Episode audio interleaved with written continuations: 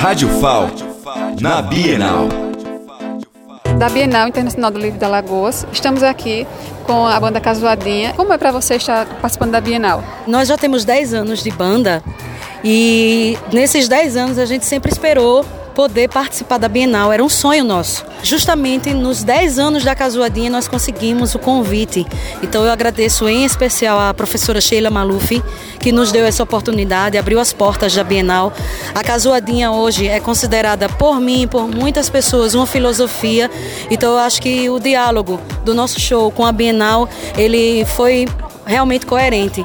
Então eu estou muito feliz em poder estar aqui, em ter lotado o Teatro Gustavo Leite.